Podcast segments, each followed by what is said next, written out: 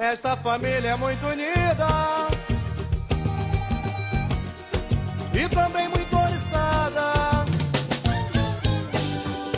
Brigam por qualquer razão, mas acabam pedindo perdão.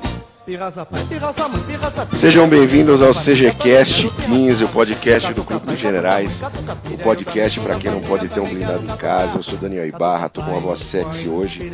A gripe me pegou essa semana inteira, então vocês vão ouvir agora ficar arrepiadinhos por pelo menos uma hora para a gente falar sobre Primeira Guerra Mundial. Hoje, o primeiro programa nós vamos ter, nós vamos falar de diplomacia, das causas desse conflito que matou mais de 20 milhões de pessoas e que foi bastante uh, duro para as potências que participaram, uh, especialmente uh, Inglaterra, França e Alemanha. Inclusive marcou o fim de alguns, de, de muitas das famílias reais da época na Europa. Comigo hoje, sempre ele, nosso querido Mackensen. Madruga, bem-vindo. Saudações cavalarianas a todos os ouvintes, aos membros da mesa. Eu tenho certeza que esse será um prazeroso início para a nossa série sobre a Primeira Guerra Mundial. O evento histórico que, na minha opinião, de fato pôs fim ao século XIX e iniciou o que a gente conhece como século XX. Junto com a gente também, sempre ele, professor Marco Túlio Freitas, nosso Guy Simmons. Bem-vindo, Sims. Obrigado, é sempre um prazer estar aqui com vocês.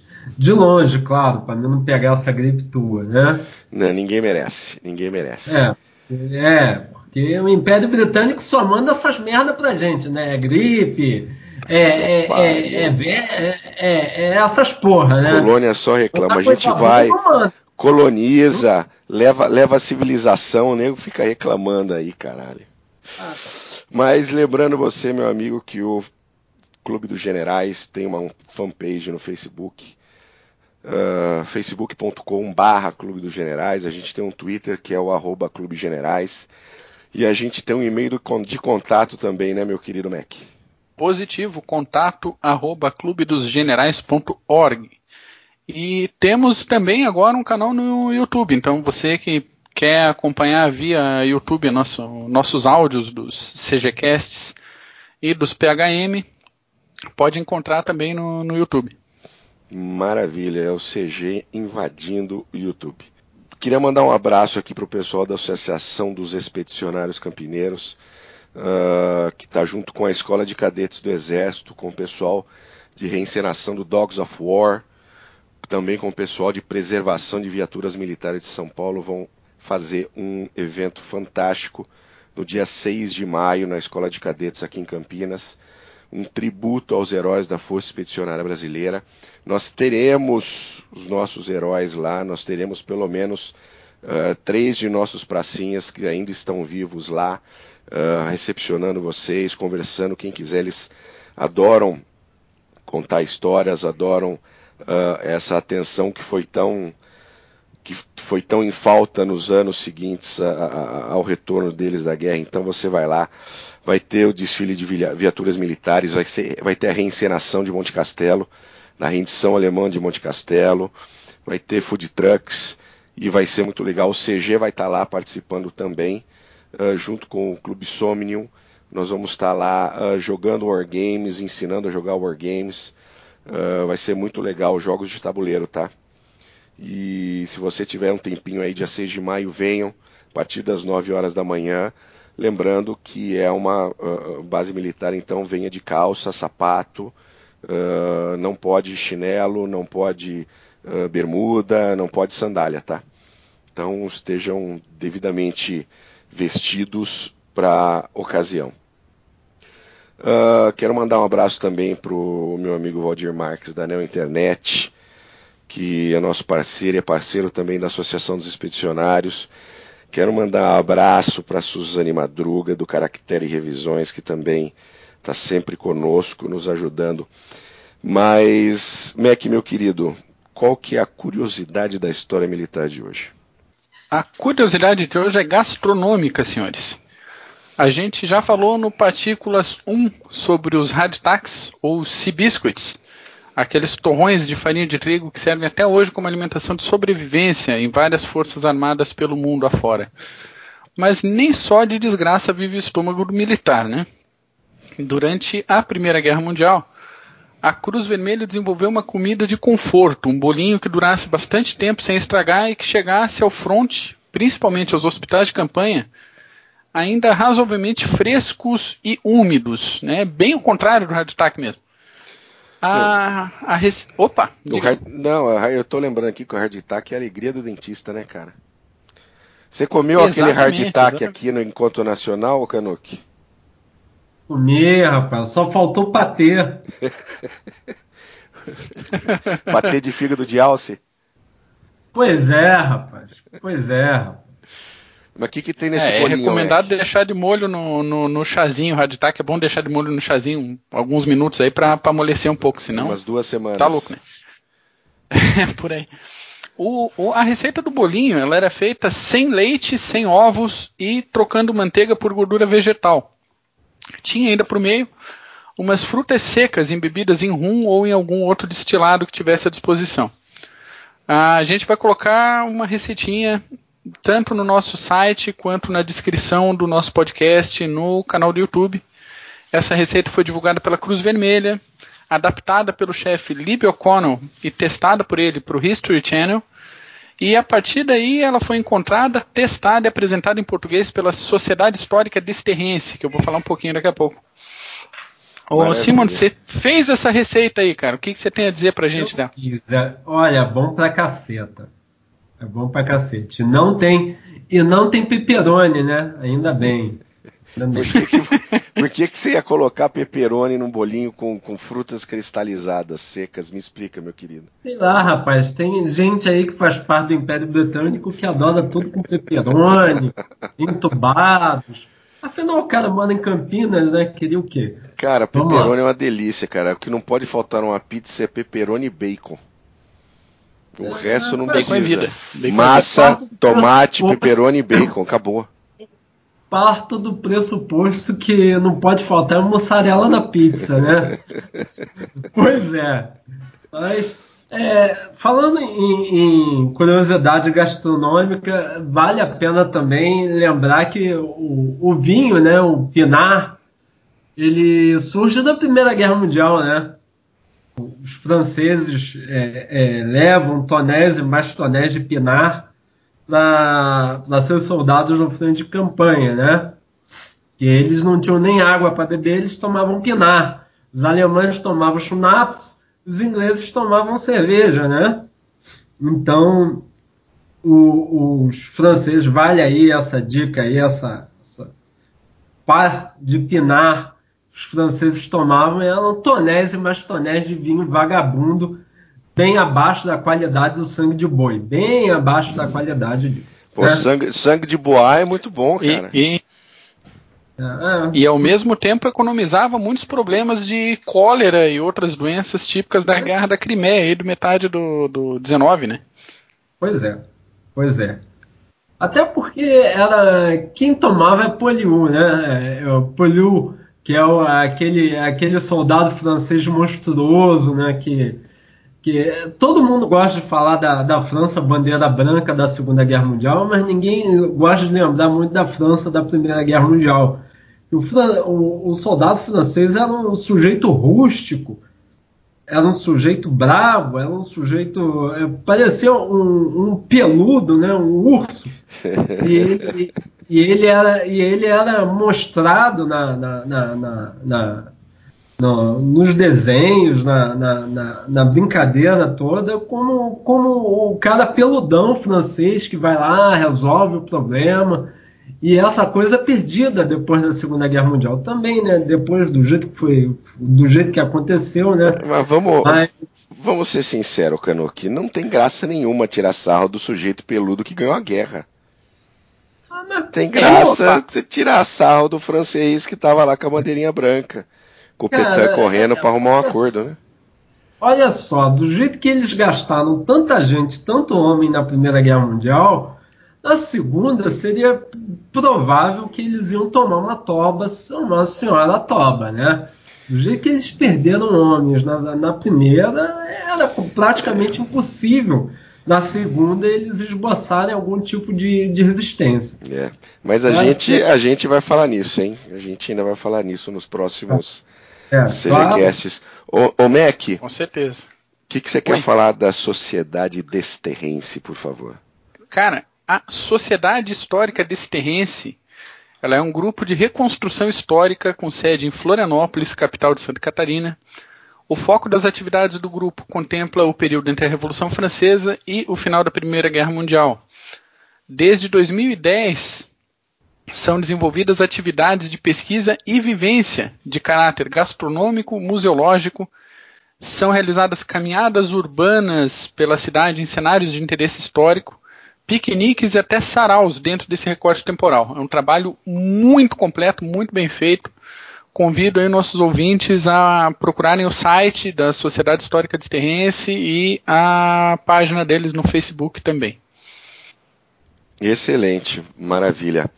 Falando um pouquinho sobre uh, as instabilidades em Belgrado, o assassinato dos Obrenovic, a família real da Sérvia e Bósnia, eles foram gentilmente retirados do trono em maio de 1903 uh, gentilmente tiveram-se retirados da história e da vida também, foram assassinados uh, para serem para que outra família real fosse colocada no lugar.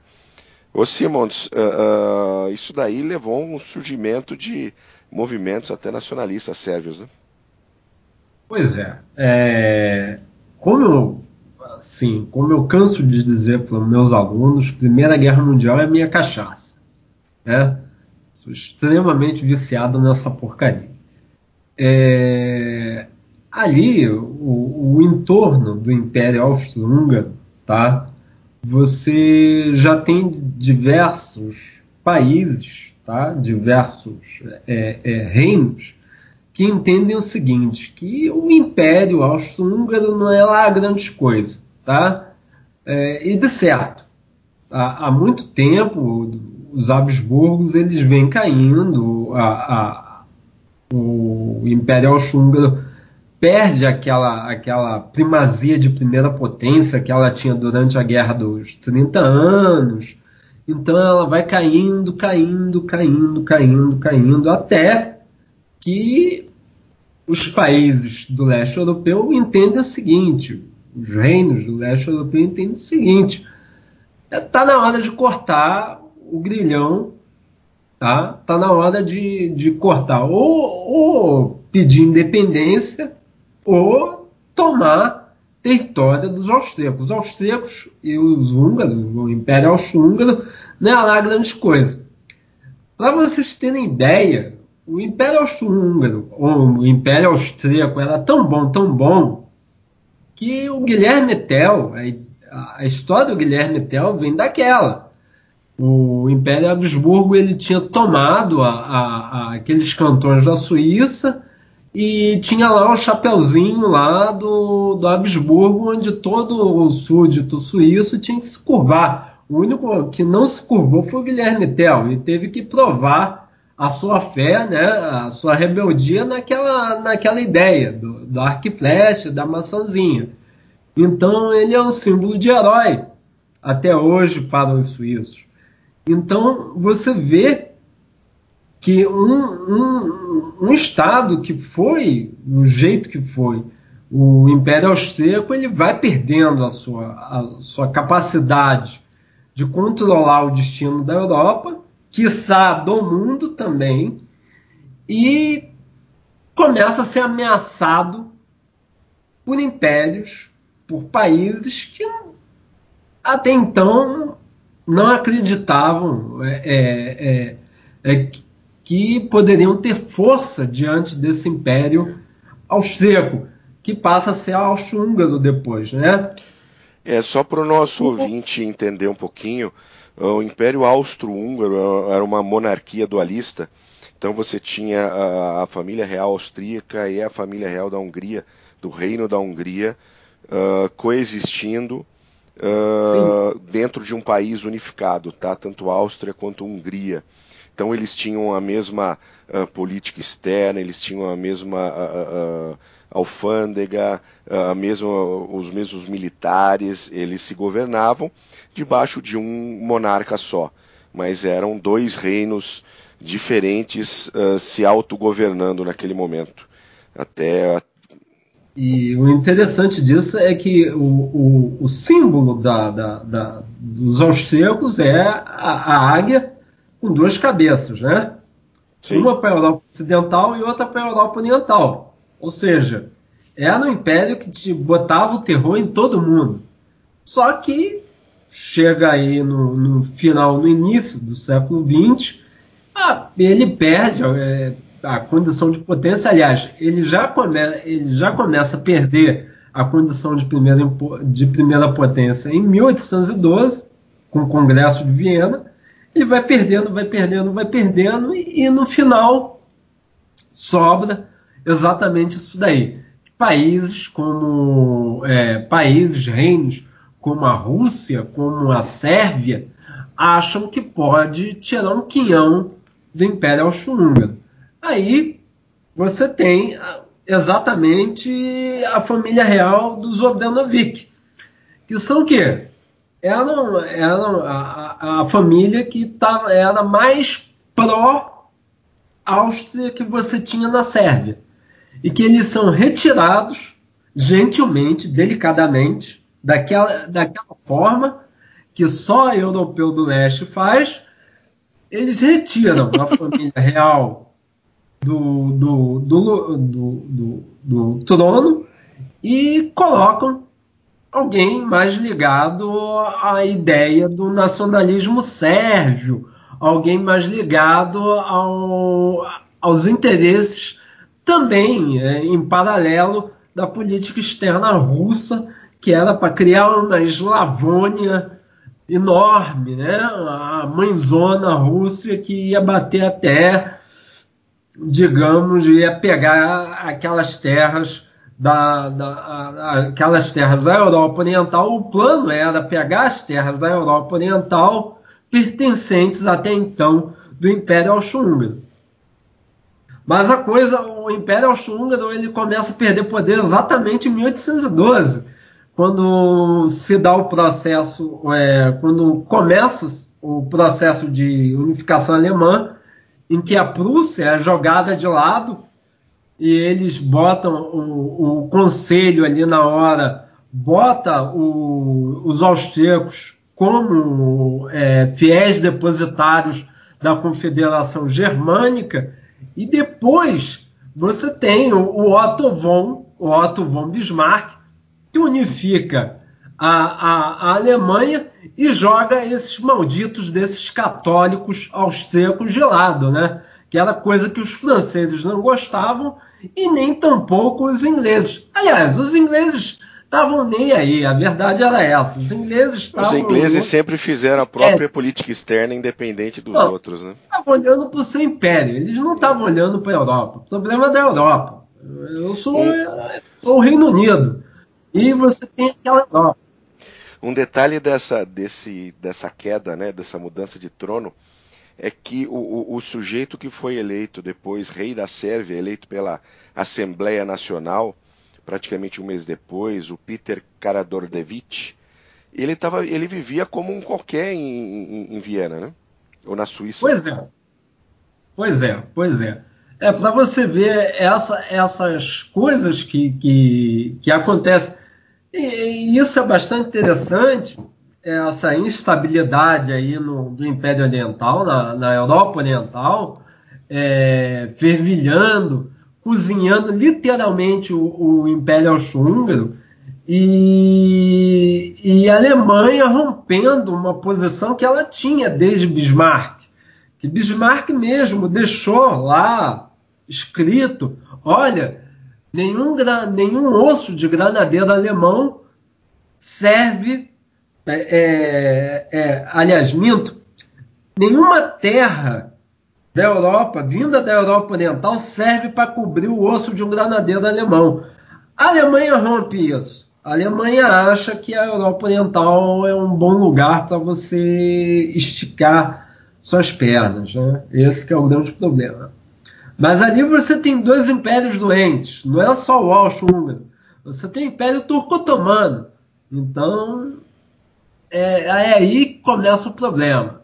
É aí que nós temos a grande questão que vai é, é, é, terminar na mobilização russa e terminar na, na, na, na Primeira Guerra Mundial. Uh, falando um pouquinho, a gente indo um pouquinho uh, mais para frente, uh, nós temos a questão da, do início da polarização europeia, né? As alianças começam a se formar ali a partir de, do final do século XIX, com uma série de alianças franco-russa, a própria Entente Cordiale, já vindo dessa ebulição da Europa, da Europa Oriental. Pois é, isso daí é extremamente interessante. Ontem mesmo eu estava discutindo. Ontem foi aniversário do Lenin, tá? Mando um abraço para ele, mando beijos para ele, que ele esteja no inferno. E aí, é, que ele esteja no inferno, bem cozidinho. É, então, o que, que acontece? O, é bastante interessante o aniversário do Lenin, essa coisa toda, porque ontem eu discuti numa rede social por aí que um cidadão tinha dito o seguinte: não, em 1917 Lenin levou o progresso para um estado feudal que era a Rússia. Pera lá, meu camarada. Pera lá, Tavares. Não é bem assim. A Rússia já tinha progresso industrial, já tinha progresso econômico muito antes de 17. Pelo que eu me lembre, a frente oriental russa os russos não usaram lanças e espadas contra fuzis alemães. Usaram fuzis, usaram canhões, usaram metralhadoras. Ou seja, isso tudo tem uma razão, isso tudo tem uma origem. E a origem está exatamente na aliança franco-russa. Os franceses, enxergando a, a, a, a unificação alemã e a aproximação da Alemanha com a Áustria, o que, que eles fizeram? Ah, vou sacanear os alemães dessa vez. Por quê? Porque o centro da política externa francesa era exatamente esse: não deixar a Alemanha em paz. Tá? Desde a Guerra dos 30 Anos, isso daí é, é, uma, é um, um é um, um, uma orientação, é uma prescrição do cardeal Richelieu. Não deixe a Europa Central se unificar, senão vai dar problema para gente. E ele estava certo. Então o que, que os franceses perseguem? Exatamente isso. Se os alemães chegarem próximo da Áustria, eu vou ter que contrabalancear, vou ter que contrabalancear as coisas. Então o que, que eu devo fazer? ele foi chegar próximo, tá, da monarquia russa. Que é interessante isso. Isso daí não é só pragmatismo, isso não é geopolítica, isso é mais do que isso. Os franceses começam a investir pesadamente na Rússia, investir com dinheiro, Sim. investir com indústria, investir com progresso, aquela coisa toda, exatamente para os russos fazerem frente à Alemanha. E isso é interessante porque estamos falando da França republicana, ajudando um país até então extremamente monárquico, extremamente é, é ultrapassado, extremamente, é, digamos, o polo oposto daquilo que a França representava. Entendeu? Ou seja, os franceses estavam fazendo exatamente uma política para tentar contrabalancear a aproximação da Alemanha com a Áustria-Hungria. Ou seja, se você for amiguinho da Áustria-Hungria, eu serei amiguinho dos russos. Aí a gente vai ter problema depois.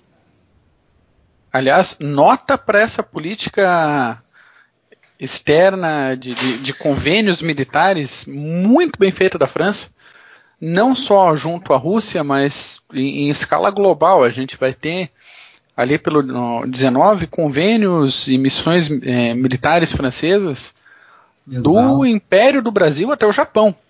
Exato, exato. Então, exato. todo o esforço de influência empregado pela França é um negócio absolutamente fascinante para se estudar. Exato. E pouco, e pouco avaliado aqui no Brasil, né? E pouco avaliado. Ah, sem dúvida. Sem dúvida. Pouco avaliado aqui no Brasil. Mas os franceses, eles, eles tentam ao máximo fazer o quê? Cercar, não é cercar os alemães, e sim contrabalancear o, o, a influência o crescente alemão. Porque se você falar cercar, você compra a ideia do Guilherme II, que estão fazendo um cerco contra a Alemanha. O cerco não está acontecendo. Entendeu? O cerco ele não acontece. Ele não é de propósito, ele é acidental. O cerco é uma resposta à política inconsequente do Kaiser, que acordava de manhã queria colocar canhoneira em Santa Catarina e de noite queria, sei lá, dormir com um japonês. Esse é o grande problema do Kaiser. É, é uma, é uma família interessante, inclusive, né? A é. família do Kaiser, né? Vamos, vamos colocar aqui, né? Do Kaiser, do Kizar, do rei George V, todos netos da rainha Vitória. Era, era uma grande família aquele, aquela Europa, né? Pois é, pode era, até. Tem um livro bem legal sobre o assunto, inclusive. Pode até tocar aquela, aquela música, aquele pagode do, do, do, do, do, do Nobre, né? A Grande Família, no começo, porque é exatamente isso. É, é, confusão e aventura que vai, que vai sobrar para a Europa, aliás, para o mundo inteiro. E mais interessante é que você já viu pelo, pelas fotos, pelos vídeos que tem, o Nicolau, ele se parece muito com o primo dele, Jorge, né? Não, são iguaizinhos. Forma, Impressionante. A forma, é, a forma de aparar a barba, a forma de se posicionar é bastante idêntica. E ninguém é parecido com aquele inconsequente bastardo do Guilherme. O cara que colocava um, um, coelho morto no lugar da mão dele, que ele tinha uma mão defeituosa, né? Que Mas por ele se. Isso é, isso é interessante ele se enxergava bastardo, ele se enxergava à parte. Por isso que ele chega próximo do, do Ferdinando da Áustria. Faltava amor da vovó Vitória, era isso? Hã? Faltava amor da vovó Vitória? Faltava amor da vovó Vitória, faltava palmada, faltava tudo, rapaz. Mas, digamos, é, ele chega próximo do a, a, a amizade que ele nutre o Francisco Ferdinando exatamente isso. Somos párias da Europa.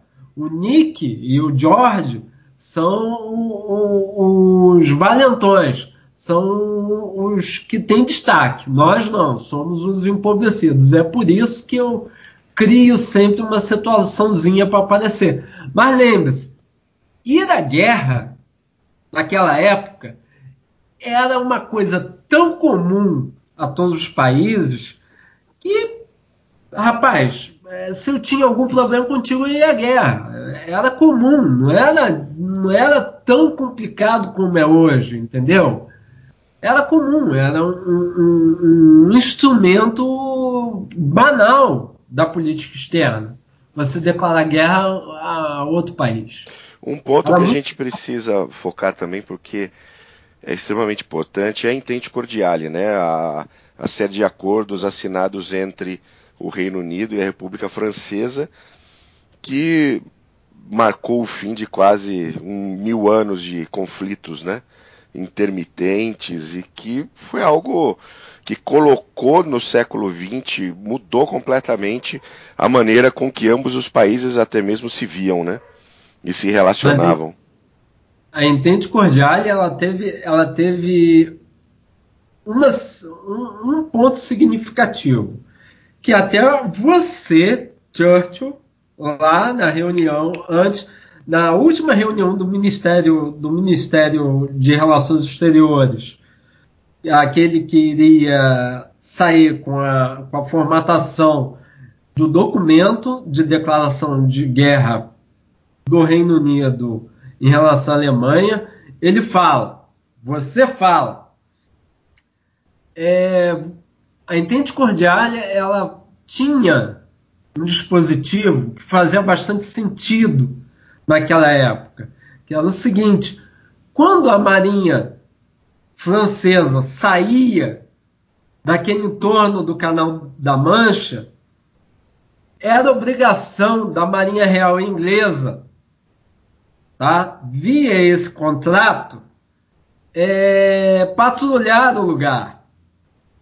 Então o Churchill, muito habilmente, chegou e pensou assim: se há esse dispositivo, então vejam bem, esse é o motivo legal da gente ir para a guerra com os franceses.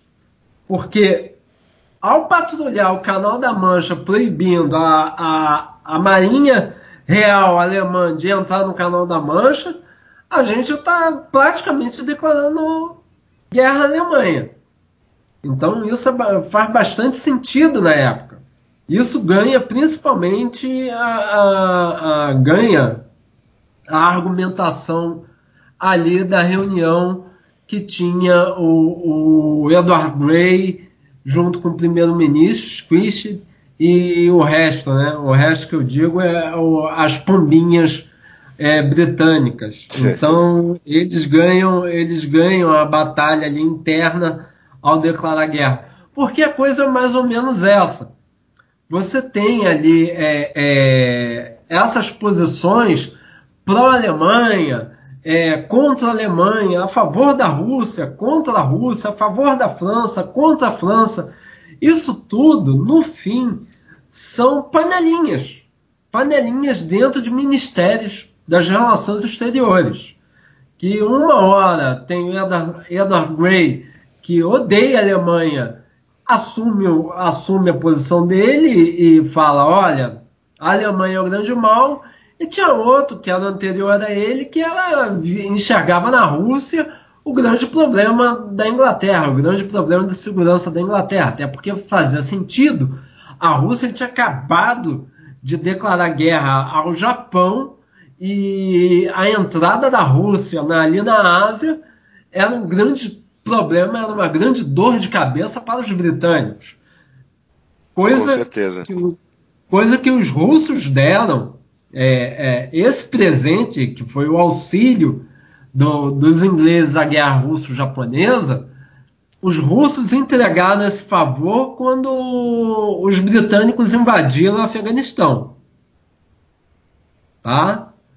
Os russos, é, é, é de certa forma, é, auxiliaram os afegãos, aquilo que a gente pode chamar de afegão, para derrotar os britânicos na guerra, na intervenção britânica no Afeganistão. Tá? Uh, indo um pouquinho para frente, a gente tem uma outra crise, que é a anexação da Bósnia uh, pela Áustria-Hungria, que a Bósnia era um território de soberania do Império Otomano.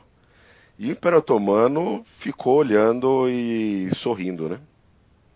Pois é, o Império Turco Otomano não tinha nenhuma condição de fazer frente. Ali, se você pegar colocar numa, numa reta, tá? É, numa escala, é, os impérios, Império Turco Otomano é o pior de todos. Ele não, ele não consegue, de jeito algum, é, é, segurança, cuidar de sua soberania, até porque o Império Turco Otomano já tinha, já estava dando outros problemas que eram problemas internos. Não eram, é, você já tinha uma facção já é, dominada pelo Pacha que já estava querendo declarar república, aquela coisa toda. Então eles já estavam com problemas internos. Então o que, que acontece? A Áustria, a Áustria-Hungria, muito esperta olhando isso, o que, que ela fez? Ela anexou a Bósnia-Herzegovina. Isso daí não criou problema algum na Europa. Nenhum. Zero. Só que ficou no imaginário. ficou no imaginário de quem? Ficou no imaginário da Sérvia, ficou no imaginário da, da Rússia, ficou no imaginário de todo mundo. Porque depois, essa anexação da Bósnia vai servir como é, é, legitimação para que Nicolau II chegue e fale: olha, Sérvia, dessa vez a gente vai entrar na guerra junto com vocês, tá? Dessa vez vamos seguir o seu caminho, não vamos deixar vocês na mão. Porque o grande problema era esse: todo mundo fechou é, é, é, alianças, mas tinha aquele negócio, tinha sempre aquela, aquela brecha em que o, o, o, o cidadão, o, o, o, país em questão falava assim: ah, mas isso não é causa para ativação da aliança, isso não é causa para guerra, isso não é causa para isso. Então, sempre ficou postergando essa mobilização geral. Porque, diferente da OTAN, diferente do Pacto de Varsóvia, essas alianças eram alianças incondicionais, ou seja, estava previsto a ativação dela, seja em ataque, seja em defesa. Diferente do é. OTAN e do Pacto de Varsóvia, que só era defesa. Entendeu? Sim. A gente. Então, isso acabou no imaginário de que a Áustria e a Hungria era muito mais uh, agressiva ou muito mais agressora do que eles imaginavam, por exemplo. Isso, isso criou, criou uma, uma expectativa que a, a panelinha russa que estava querendo guerra chega e fala: olha, se não auxiliarmos os sérvios, a Áustria-Hungria vai anexar a Sérvia. Temos que sair em socorro deles e urgente. Entendeu? Sim, sim. Essa questão. Mas todo mundo sabia. Ninguém iria morrer pela Bósnia, ninguém iria. A coisa foi completamente fora de, de, de, de peso, entendeu? De proporção, né? É, não tinha, é, não tinha relação alguma uma coisa com a outra. Tem, tem um ponto, tem um ponto dessa, dessa história que vai se vai acontecendo né, vindo da instabilidade com a queda dos Obrenovic, essa questão da instabilidade do Império Austro-Húngaro, as alianças, a anexação. Mas tem um ponto que, que o, o, o, o Ministério de Relações Exteriores alemão, eu não sei, ele deve ter algum problema uh, com o envio de telegramas. Tá? ele tem, especialmente durante a, a, esse período do primeiro, do, do né, do século XX, porque você tem. O, o, a gente está falando do Edward Grey, né? Um pouquinho antes, ah, tá. de que ele via a Alemanha como real inimigo. E, e aí, nesse momento, estavam acontecendo também conflitos na África do Sul, junto aos Boeres. E daí a Alemanha, o, o nosso querido Guilherminho, o, o rapaz que, que né, tinha problema com a vovó, ele pega uhum. o, o, seu, o, o pede para o seu ministro, o, o, senhor Kruger. Deixa eu até pegar uhum. o nome, o, nome desse bonitão aqui, porque é Paul Kruger. Na verdade, Paul é, Kruger é, é o presidente da República do Transvaal. Mas o, o, o, o Guilherminho ele pede, pede e manda um telegrama para o presidente da República do Transvaal, parabenizando pela luta contra os ingleses e, obviamente, que isso caiu na mão da Grã-Bretanha. E o Tirando mais interessante... o foco imediatamente da Rússia para a Alemanha. A Alemanha é o inimigo, olha ele se parabenizando com o nosso inimigo em outro conflito. Aí, olha, essa guerra dos Boeres é interessante, sabe por quê? É, você sabe melhor do que eu quem estava na guerra dos Boeres. Sim, quem estava lá como correspondente, né? Sim, senhor. Voltou para casa é. como herói, inclusive. É, exato. E tem outro também que faz sucesso na Guerra dos Boeres, que foi o, o, Eu esqueci o nome dele, que é o criador do escotismo. Ah, é o é, Baden Powell. Baden Powell, que é outro herói, enfim, ele teve lá a sua, sua, sua teve lá sua sua peripécia lá junto com os boeres. E no final da Guerra dos Boeres, bem, os ingleses tomam não tomam uma sova da República do Transvaal. Isso é, isso é complicado dizer. Porque os ingleses, ah, é, tomaram uma sova, tá bom. É, África do Sul fala Transvaal, fala holandês ou fala inglês? Ah, fala inglês. É, então, que sova foi essa? Por favor. Ah, não sei. É complicado. Ou seja, o, o ele toma uma, ele tem lá, a, a, chega num, num, momento que ele tem uma condição favorável no desenlace da guerra. E o Guilherme manda um telegrama para ele, que é um telegrama Kruger. Só que esse telegrama cai justamente é, cai, cai em graça da opinião pública britânica. Que a Primeira Guerra Mundial não, não é apenas meia dúzia que toma, toma coragem e vai para a guerra. Você já tem opinião pública também em ação. E a opinião pública é mobilizada nessa questão. Então sai na, na, nos primeira, nas primeiras páginas dos jornais ingleses o telegrama Kruger, que é a felicitação alemã ao Paul Kruger. Com isso, a panelinha que odiava a Alemanha fala: ó, nosso problema não é a Rússia, tá vendo? Nosso problema é a Alemanha. E com isso rompe, com isso é rompido uma política externa britânica, um, um, um princípio que começa desde lá anterior a Napoleão Bonaparte, que é o isolamento esplêndido britânico, que ele, a Inglaterra não gosta de, de, de tecer, é, de fechar acordos que deixam ela, ela parada no continente europeu. Ela nunca gostava dessa posição. Ela sempre gostava da posição de assistir o pau comer na Europa e ser depois ela Tá? A Recolher os espólios, né? Cortejar. A menina que todos vão cortejar para que ela esteja ao lado deles. E isso faz com que a Inglaterra rompa exatamente esse isolamento esplêndido. Só para o nosso ouvinte entender porque eu falei que a Alemanha tem essa, esse, né, essa, esse talento para o envio de telegramas assim para todo mundo, uh, na, mesma, na, na mesma época, mas em 1917, nós tivemos o telegrama Zimmermann. Zimmermann. Que foi o telegrama enviado à República Mexicana pelos alemães, tentando um acordo para que os alemães invadissem o sul dos Estados Unidos uh, e mantesse os Estados Unidos fora da guerra. E obviamente foi interceptado pelos americanos. Pois é, mas é, é, é, aquele tipo de gente que hoje em dia acharia que o WhatsApp é comunicação segura, né? Só para dar o, o bizu pro ouvinte, que o telegrama Zimmerman tá traduzido na íntegra no nosso site, no, na seção Projeto Atena. Sim, sim, tá lá. Tô de olho nele aqui, inclusive.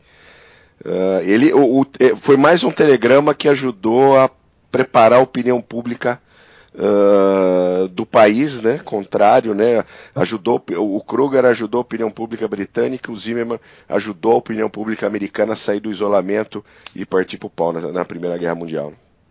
E o telegrama Zimmermann, a, a, existe um livro bastante interessante que é o Telegrama Zimmermann da Bárbara Tuchman, tá? É, esse livro ele vai fazer sucesso durante a década de 60. Tá? Sabe quem vai ler esse livro?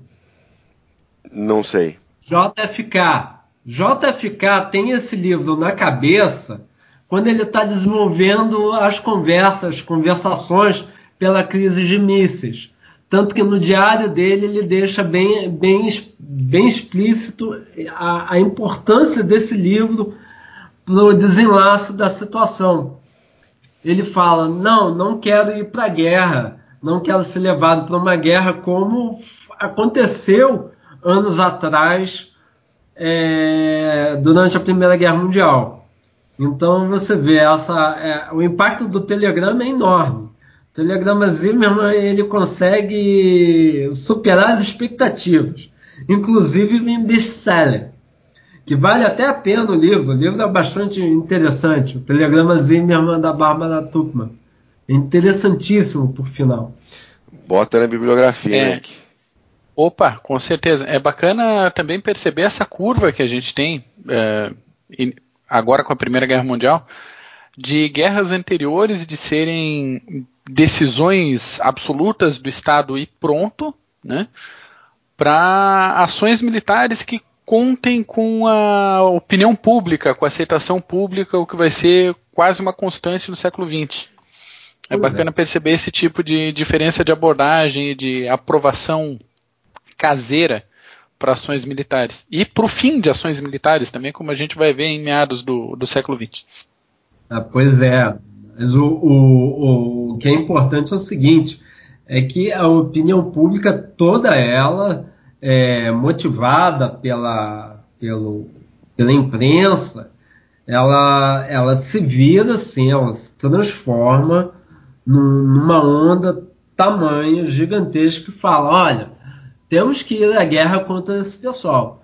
Por exemplo, a, a, os britânicos, eles quando vão à guerra em 14, a, a, o que faz eles se mobilizarem, o lema é em favor da civilização ocidental. Olha só, hein? Civilização ocidental. Exatamente, exatamente. Civilização ocidental. Temos que empurrar os hunos. Temos que empurrar os hunos. Civilização ocidental. Civilização ocidental que são eles e a França. Pois é. Né? Pois é, Basicamente. eles- basicamente. Viu? Basicamente. Ah, em- empurrando um pouquinho mais para frente eh, nessa todas essas questões, a gente tem uma mudança na, na, Realpolitik alemã, né, Marco? Essa coisa da busca por, colônia nas- na- por colônias na África, né?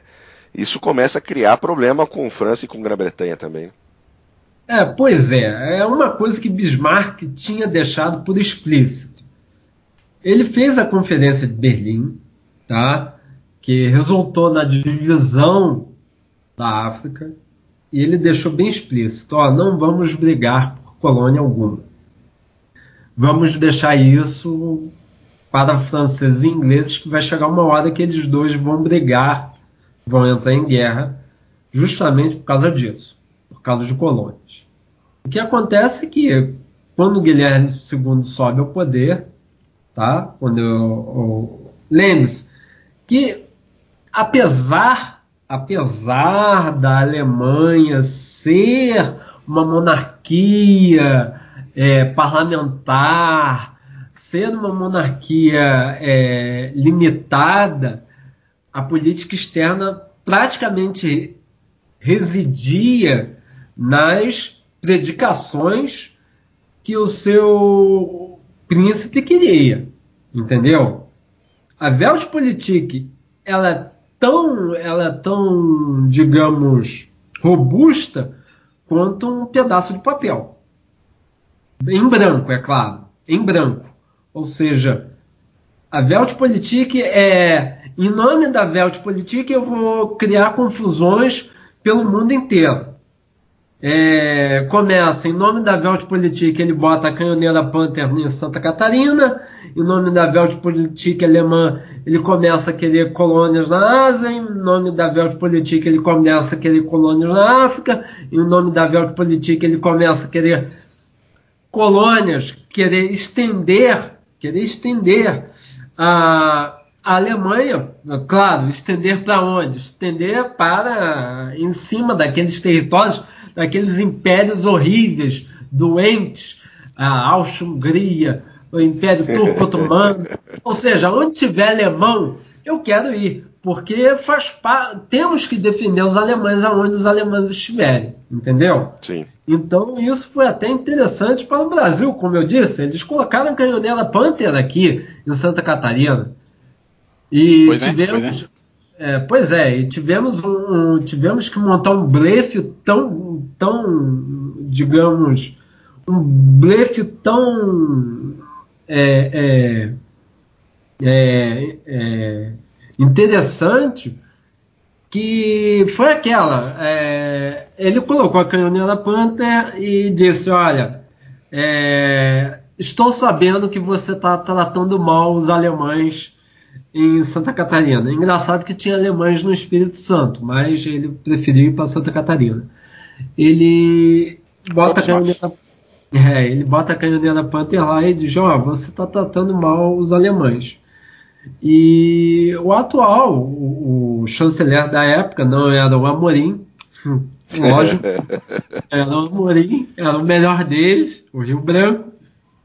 Chega assim: olha, se você é, continuar com a sua canhoneira aí, vamos chamar, vamos ativar a doutrina Monroe, vamos chamar os americanos, os americanos vão vir aqui, vão botar sua, sua, sua canhoneira a pique.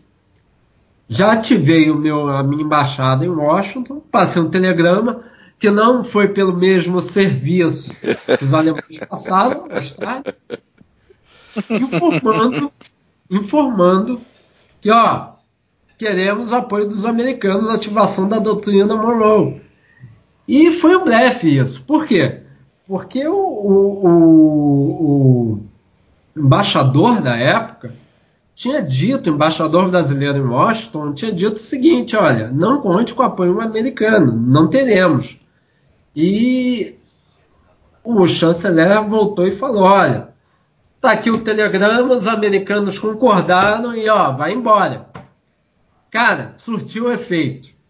Os alemães foram embora. Até porque não era uma política, não era uma, uma política externa com substância, né? É uma política externa com substância é igual, é, é, é, bem parecida com a política externa francesa. É, não podemos deixar uma, uma potência surgir na Europa Central, que qualquer potência que surge na Europa Central é um problema, é uma dor de cabeça para a República Francesa. Então eles fazem qualquer coisa para neutralizar uma potência na, na Europa Central como os americanos fizeram também, os americanos com Theodore Roosevelt. É, não podemos deixar uma, uma, uma, uma, uma potência europeia surgir que possa pôr em dúvida a capacidade da Royal Navy de, de ser a maior marinha daquela época. Ou seja, temos que, querendo ou não, temos que apoiar os britânicos, apesar dos apesares. Já Entendi. a Welt, já Weltpolitik não, a Weltpolitik era absurdos absurdos. Não, a gente tem, a, a gente tem alguns pontos à frente, por exemplo, a, a, teve a interferência italiana na Líbia uh, hum. nessa época e, e, a Alemanha quer tanto ter uma, uma colônia na África do Norte que acaba criando uma crise a crise de Agadir, né?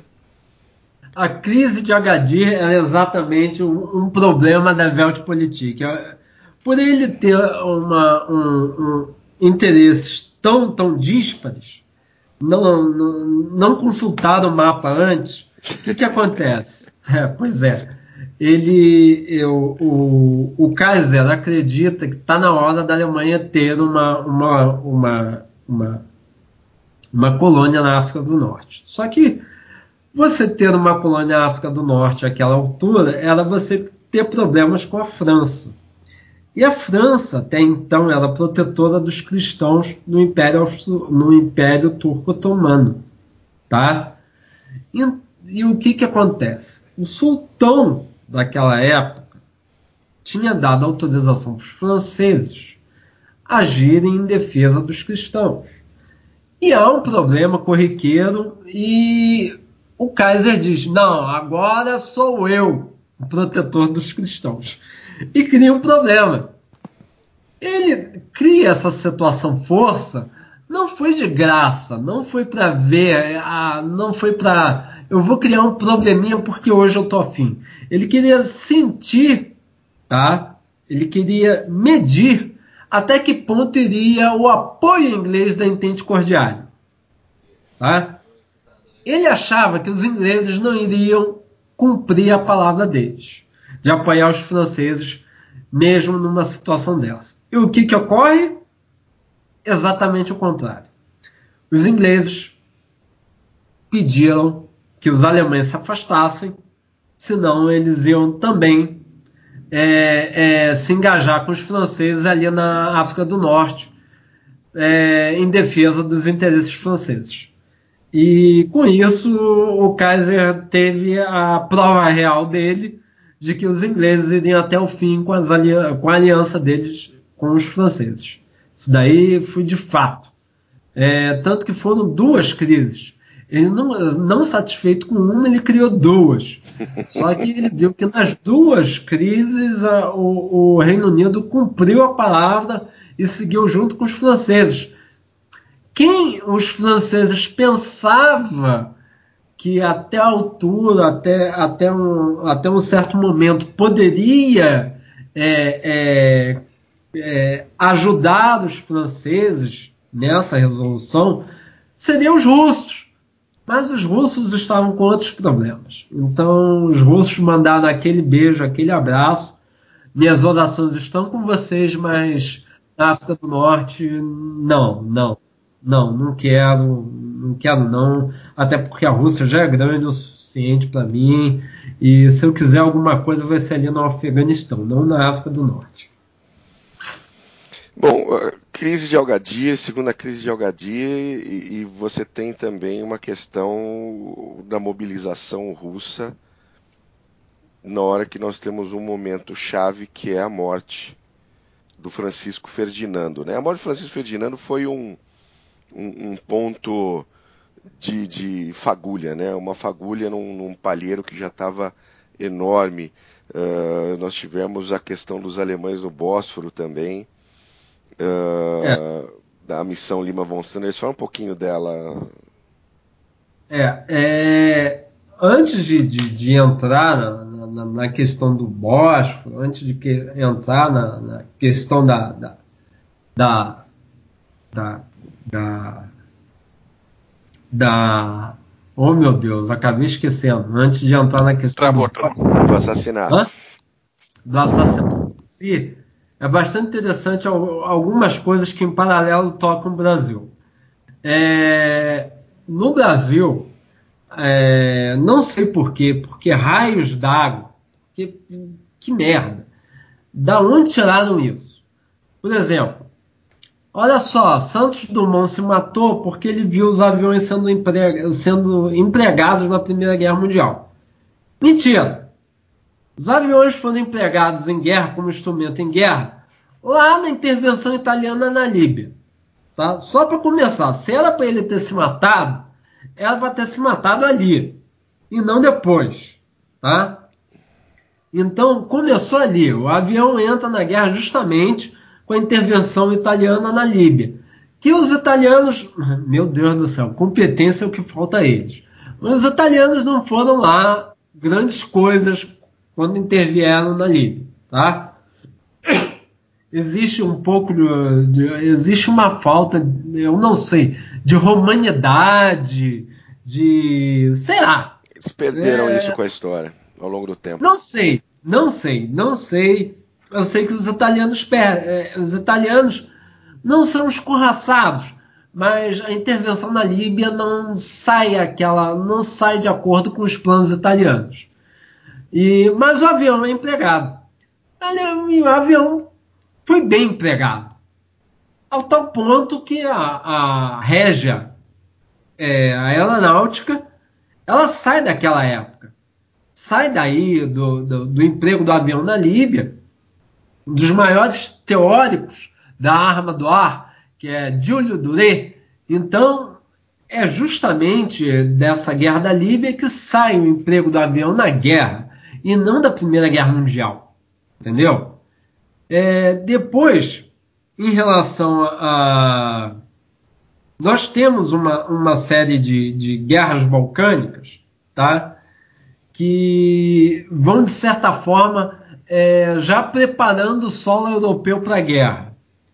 Nós temos é, é, uma guerra, a Primeira Guerra Balcânica, entre 1912 e 13 nós temos uma que segue em 1913, que a Bulgária vai até, os, vai até as portas de Constantinopla.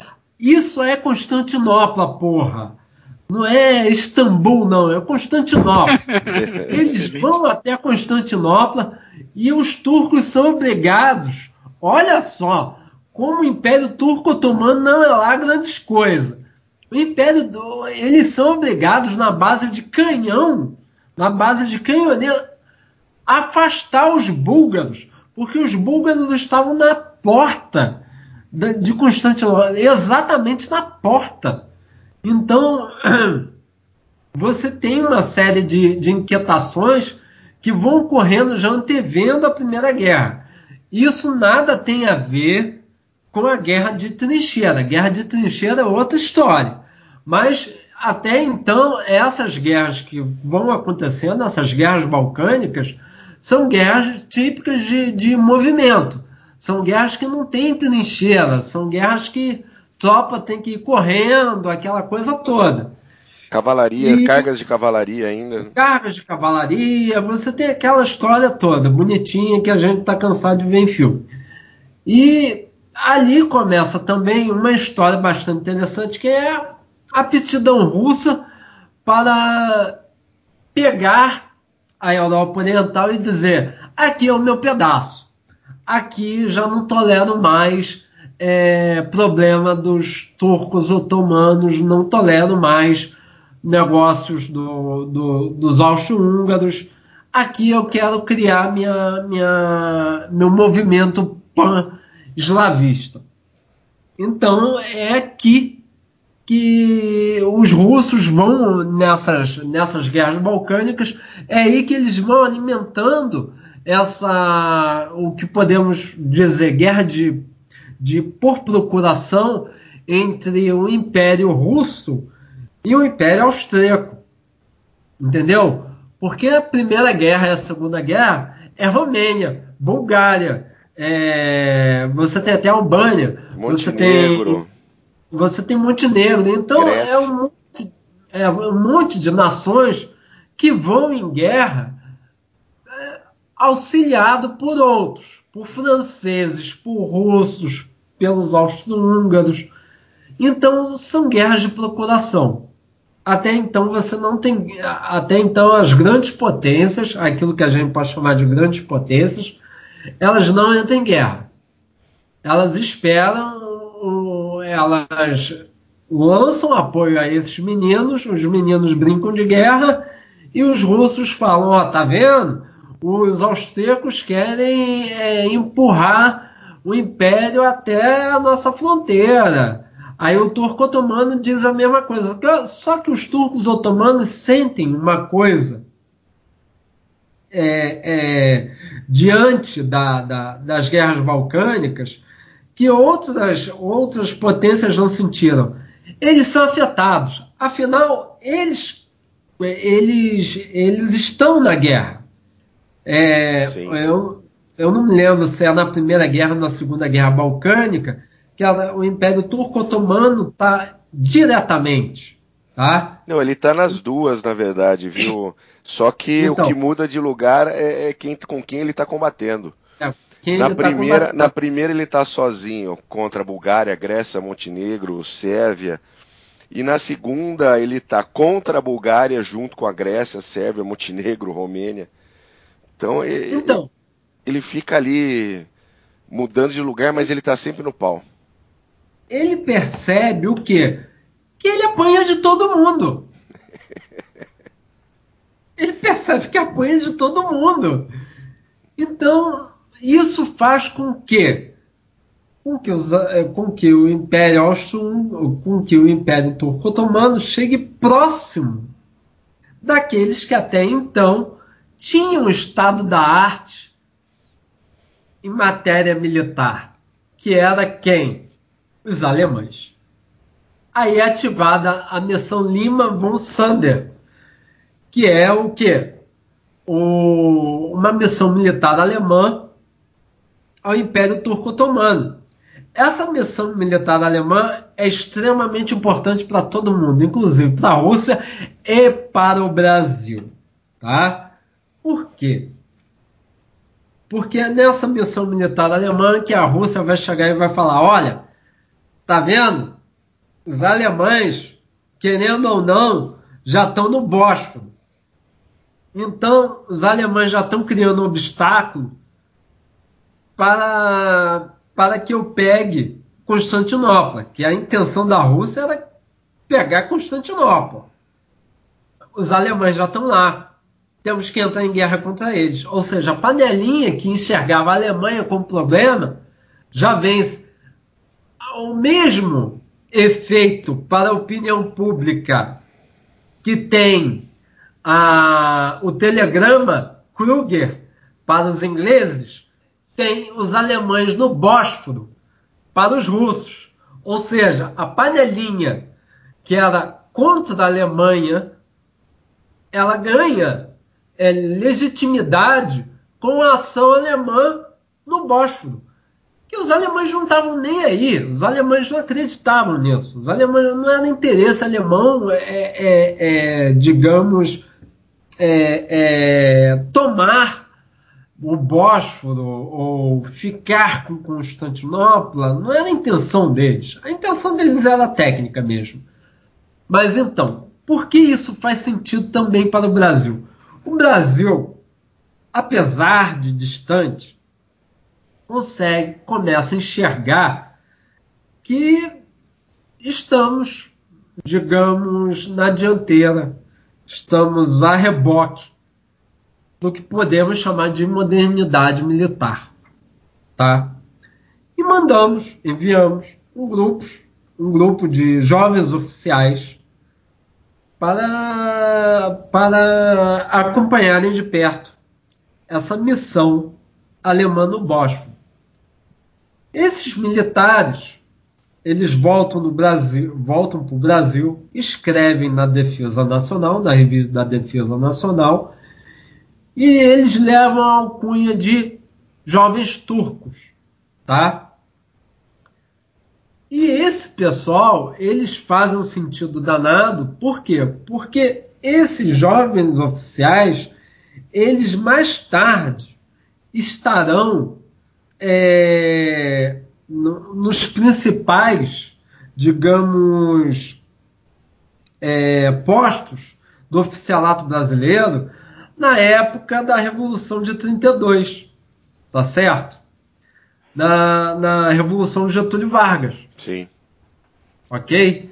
Então, eles enxergam o seguinte: tudo aquilo que os turcos, porque essa missão, essa missão alemã no Bósforo, ela é interessante porque, além dos jovens turcos, além dos alemães do Bósforo, é a primeira missão já da República, tá? É a República da Turquia, já começa por aí. Então, esses militares nossos, eles enxergam essa missão civilizatória republicana turca e tentam fazer a mesma coisa aqui no Brasil. Tentam não, conseguem, junto com Getúlio Vargas. Eles conseguem.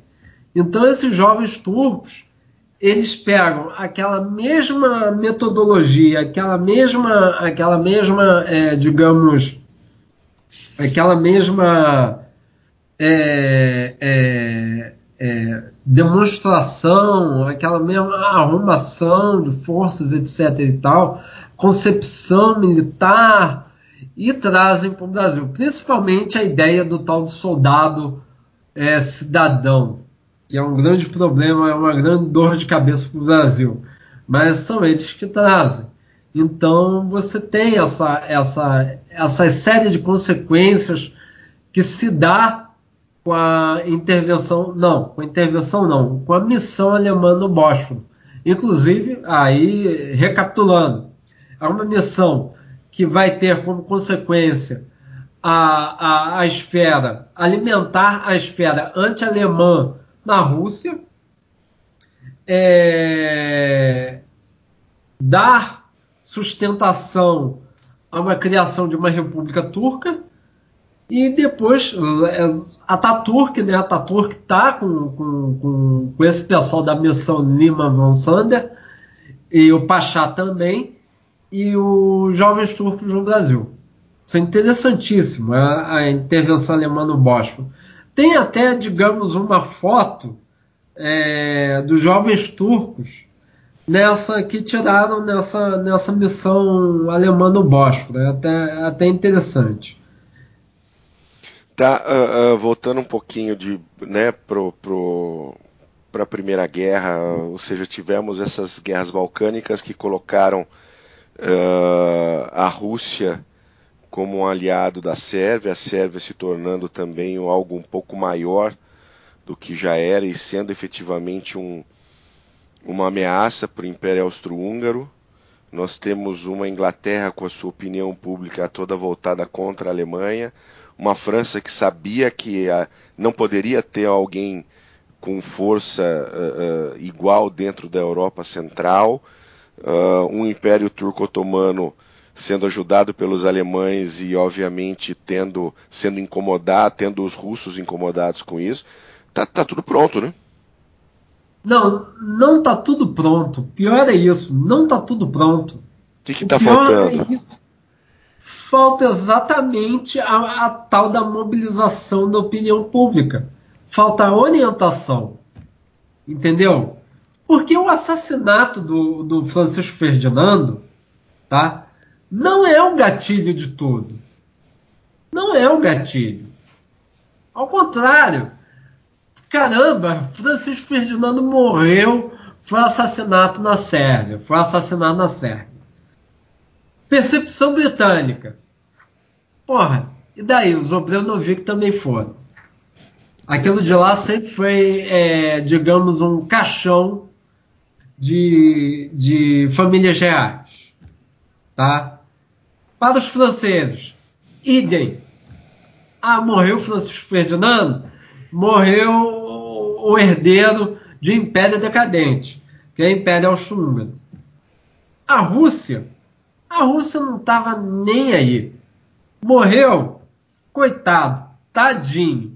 Chegou a hora. É esse o momento que a gente esperava. O grande problema foi a Alemanha. A Alemanha transforma isso numa crise, escala numa crise sem precedentes. Por quê? Entra aí a tal da ideia, entra aí o tal do episódio do cheque em branco. O cheque tá? em branco alemão. Exatamente. Os alemães, movidos, claro, pela situação, incomodados, é, é, o, o Guilherme II estava extremamente triste pela morte do Francisco Ferdinando, que era amigo dele, e, e profundamente, digamos, é, é, consternado com isso, até porque era uma família real, e ele não iria tolerar isso, etc, etc. Ou seja, movido pelo luto de Francisco Ferdinando, ele fala: olha só, Áustria-Hungria, o que você tem que fazer é primeiro, pressionar os sérvios. Se possível, guerra sérvia, que eu tô contigo nessa vez. Essa vez eu vou contigo. Tá bom? Os austríacos falam: tá ótimo. Faz um ultimato em relação à Sérvia. Um ultimato inaceitável. Tá? E inaceitável não, pornográfico em relação à Sérvia que dizia o seguinte. Que também está traduzido no nosso site, inclusive. Que dizia o seguinte: além da investigação sobre o assassinato do Francisco Ferdinando ser encabeçado pela Polícia Imperial Austríaca, deveria ser ensinado nas escolas sérvias que foi a Sérvia que matou o Francisco Ferdinando, que foi a Sérvia teria que assumir a responsabilidade dela diante do, da ação da mão negra, diante de seus nacionalistas. Tá certo? Inclusive, a Sérvia deveria abandonar qualquer tipo de aproximação em relação à Rússia. O interessante disso é que quando chega esse ultimato aos ingleses, Edward Ray pensa o seguinte: olha, gente, para tudo, vai acontecer a guerra, acabou. Nenhuma nação moderna, civilizada vai aceitar isso. O que, que acontece? Exatamente o oposto. A Sérvia aceita. Aceita o ultimato, o ultimato austríaco. Aceita. E isso não estava dentro do script em relação aos alemães. Os alemães achavam que o ultimato, tá? Primeiro que o ultimato foi demorado. Não foi de uma hora para outra. Ele demorou bastante tempo, até porque o, o, o rei, o imperador austríaco, tinha um monte de problema pela frente para resolver. Ou seja, o ultimato demorou, demorou, demorou, demorou cerca de quatro semanas, quatro a cinco semanas. Então, ele, quando foi para lá e os sérvios devolveram, havia passado muito tempo, tá? Muito tempo do assassinato do Francisco Ferdinando. Ou seja, todo mundo, todas as animosidades já estavam calmas. Entendeu? Já estava todo mundo é, é, é, tranquilizado em relação ao assassinato de Francisco Ferdinando. E todo mundo, e depois, diante da, da aprovação dos sérvios, não havia razão para entrar numa guerra por causa do Francisco Ferdinando assassinado. Não, não havia razão alguma. O problema, digo, foram os alemães de novo. Os alemães tinham a ideia fixa de queremos uma guerra com a Rússia. Aliás, foi a primeira vez que se tem na, na história a ideia de uma guerra preemptiva, ou seja, lá na frente, se a gente ficar, se ficarmos postergando demais a guerra, os russos, da forma que estão recebendo tanta coisa dos franceses, dinheiro, tecnologia, daqui a pouco não seremos capazes de segurar os russos. Entendeu? Esse é o grande problema. Aí estoura a Primeira Guerra Mundial. Me, exatamente me, por causa disso. Me corrija Mas, se eu estou errado, por favor. uh, uh, os, os sérvios aceitaram em Sim, não totalmente, mas aceitaram esse ultimato. Aceitar. Uh, e, e, Aceitar. Mas aí qual foi a ação do Império Austro-Húngaro? Porque a Rússia mobiliza logo depois. Aceitaram o Império Austro-Húngaro, começa a mobilizar tropas. A Rússia já tinha um plano de mobilização de tropa. Esse foi o problema a Rússia já tinha já como, como já tinha marcado uma data de mobilização. Essa mobilização já está premeditada. Mas por que, que o Império Austro-Húngaro mobiliza as tropas dele? Se a Ele mobiliza aceitou. em relação à Sérvia. Porque os alemães começam a pressionar tanto os austríacos que os austríacos acabam mobilizando suas tropas. Só que uma coisa, Churchill, Cara, na boa, a mobilização austro-húngara iria demorar para burro. Eles sabiam dessa. Os alemães mobilizam suas tropas primeiro do que os austríacos, caramba. E nem russos. Ou seja, quem estava preparado, quem estava querendo guerra ali? A Alemanha. A Alemanha. Isso é tão complicado de ser dito, sabe por quê? Porque você tem aquela história da punhalada pelas costas, que é aquela história do, dos alemães que, que foram levados para a Primeira Guerra Mundial por causa da, das alianças. Isso, isso tudo é história para boi dormir. É história de, da carochinha. Os alemães queriam guerra há muito tempo. Os alemães estavam criando situação força com todo mundo. E o alvo deles era a Rússia, de qualquer jeito. Entendeu? Então eles viram uma, uma mobilização que já estava marcada, uma mobilização parcial, e falaram: ah lá, os russos estão mobilizando tropa, então vamos socorrer os austríacos. Os austríacos nem tinham começado a mobilizar a tropa deles em relação à Sérvia. Nem tinham, nem tinham feito qualquer, qualquer orientação em relação a isso. Entendeu? E aí, e aí foi um movimento que não tinha como parar mais, né? Porque é. o, o, o, Os austro-húngaros é, acenando mobilização, os russos mobilizaram, os alemães em, em resgate ao, ao, ao Império Austro-Húngaro mobiliza, os franceses em resgate aos russos mobilizam e os ingleses em resgate aos franceses mobilizam. Mas isso vamos deixar, vamos deixar suspense para o próximo programa. A coisa também não foi tão, digamos, tão rápida assim do jeito que você está falando, entendeu? Você teve, teve tempo para isso. Por exemplo, é, os alemães esperaram a mobilização deles, que os alemães não são burros, porra. Esperaram o Poincaré ir lá para a Rússia, entendeu? Esperaram o Poincaré está no meio do caminho para mobilizar suas tropas. Houve toda esse, esse, essa premeditação. E até pouco tempo, entendeu? Os alemães, o Nick e o, o Kaiser, o Nicolau e o Kaiser, estavam trocando cartas falando sobre a mobilização parcial.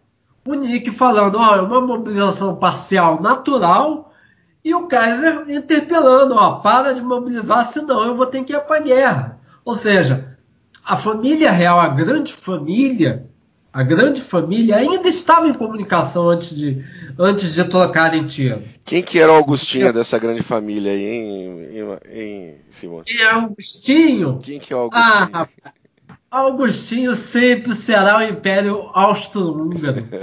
Sempre será. Sabe por quê? Ele é extremamente esperto. Vou te contar uma história.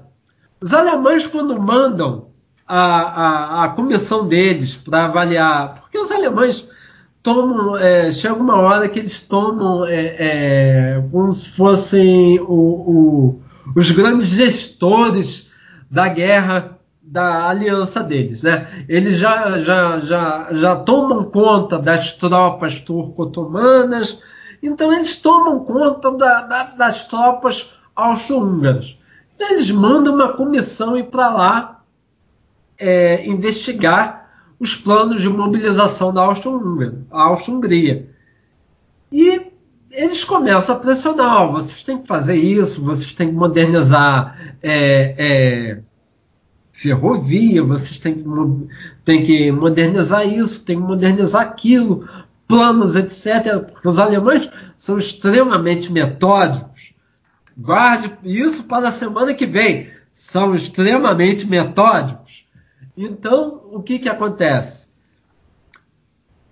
Quando essa comissão sai de Viena, volta para Berlim, há um, há um cable há, um telegrama entre o ministro de Relações Exteriores da Áustria-Hungria junto com o ministro da Guerra, que fala exatamente, olha, como é que foi?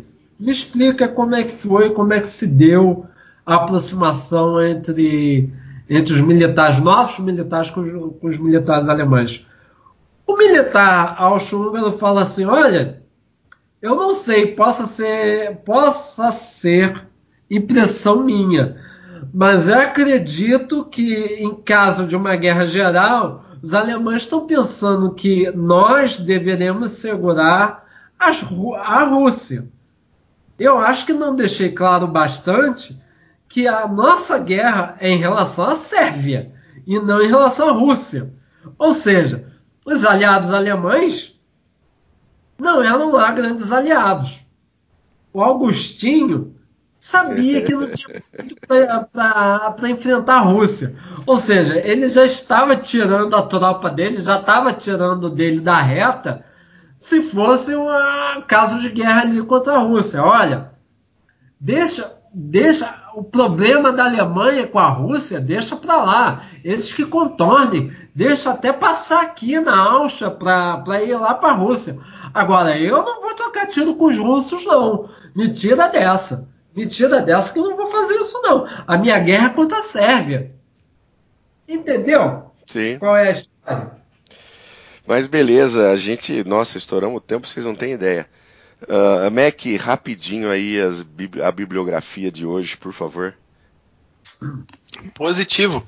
Bom, conforme nosso ouvinte pode constatar, sempre existem diversos livros ótimos sobre a Primeira Guerra Mundial. Esses três que eu vou apresentar agora são, é, como a gente costuma comentar, indicações pessoais baseadas nas nossas experiências de leitura.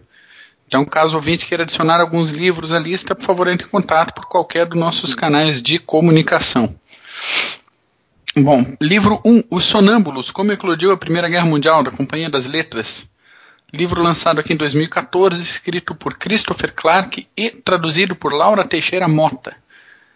E nesse livro, em vez de, de narrar estratégias militares, batalhas e atrocidades no fronte, o autor escolhe esmiuçar uma complexa rede de eventos que a gente comentou agora, interesses e frágeis equilíbrios de força entre as nações envolvidas no conflito. Bom livro para começar as leituras sobre a Primeira Guerra Mundial. A, a, segunda indicação, a Primeira Guerra Mundial da Globo Livros, livro também de 2014 da Margaret Macmillan e traduzido por Gleuber Vieira. Com descrições bastante detalhadas, o Macmillan analisa como a Europa foi de 1900 de um clima de confiança no progresso no futuro para um conflito que ia matar milhões de pessoas quatro anos depois. A autora se debruça sobre o período entre o início do século XIX até o assassinato do Franz Ferdinand. E é isso. Tem mais algumas coisinhas que eu anotei, mas eu vou economizar tempo aqui para vocês. Uh, Simons, ia falar? Tem o, o Último Verão Europeu, do David Franklin. É excelente livro. Ali vai. Ali você tem uma série de, de, de, de, de histórias pessoais sobre pessoas que estavam em postos de comando em que foi obrigado, eles acharam é, ir à guerra. Bem, enfim, a, é nesse livro que você tem uma história bastante interessante que eu vou dizer semana que vem, de um certo militar que foi para a guerra para ganhar medalha por causa de sua amante. A sua amante queria um homem com medalha. Então ele vai à guerra, ele manda a Áustria-Hungria ir à guerra para conquistar essa medalha. Que beleza. Maravilha. Maravilha. Sensacional. Semana que vem Terceiro gente... livro. Ah, mais um? Tem, tem um ainda. Eu falei que eram três. Calma, aguenta aí, Church. Vamos lá. Catástrofe, 1914, Europa vai à guerra, da, da Intrínseca. Também de 2014, escrito por Max Hastings e traduzido por Berilo Vargas. O Hastings relata como, após o assassinato do Franz Ferdinand, as relações diplomáticas se degeneraram entre todas as nações envolvidas na guerra.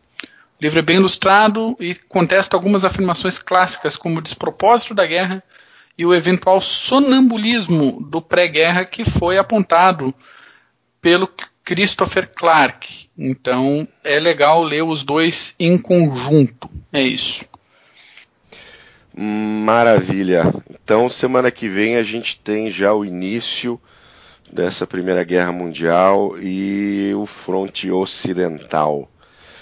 Senhores, foi excelente, foi cumprido, mas foi muito didático. Eu mesmo aprendi é. muita coisa hoje.